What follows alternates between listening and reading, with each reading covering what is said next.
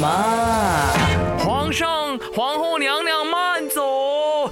大家好，我是小强子，小强子在这里跟大家请安啊啊！今天呢，小强子要跟大家来科普一下，到底呢，我们古代的人呀，养的都是哪些宠物呢？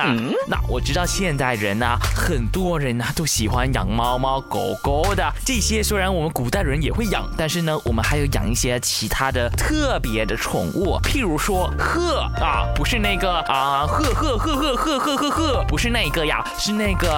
鸟啊，一只鸟，我们叫它鹤啊。那先秦时代呢，我们的魏公国君啊，魏懿公呢，他的宠物就是一只仙鹤啦。那仙鹤的这个劲捷的羽毛，还有修长的颈项，以及婀娜多姿的这个体态呢，让人真的是无比痴迷呢。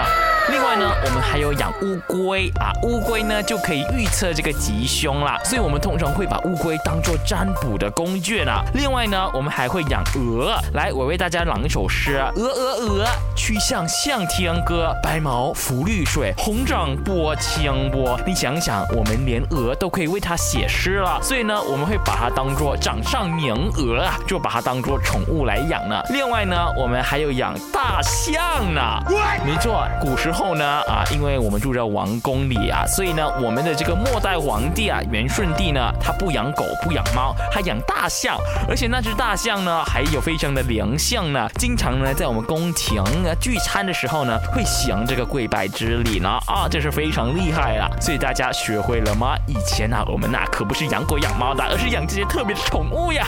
当然呢，小亭子要先去忙了啊，皇上叫我了，好，小亭子先行告退。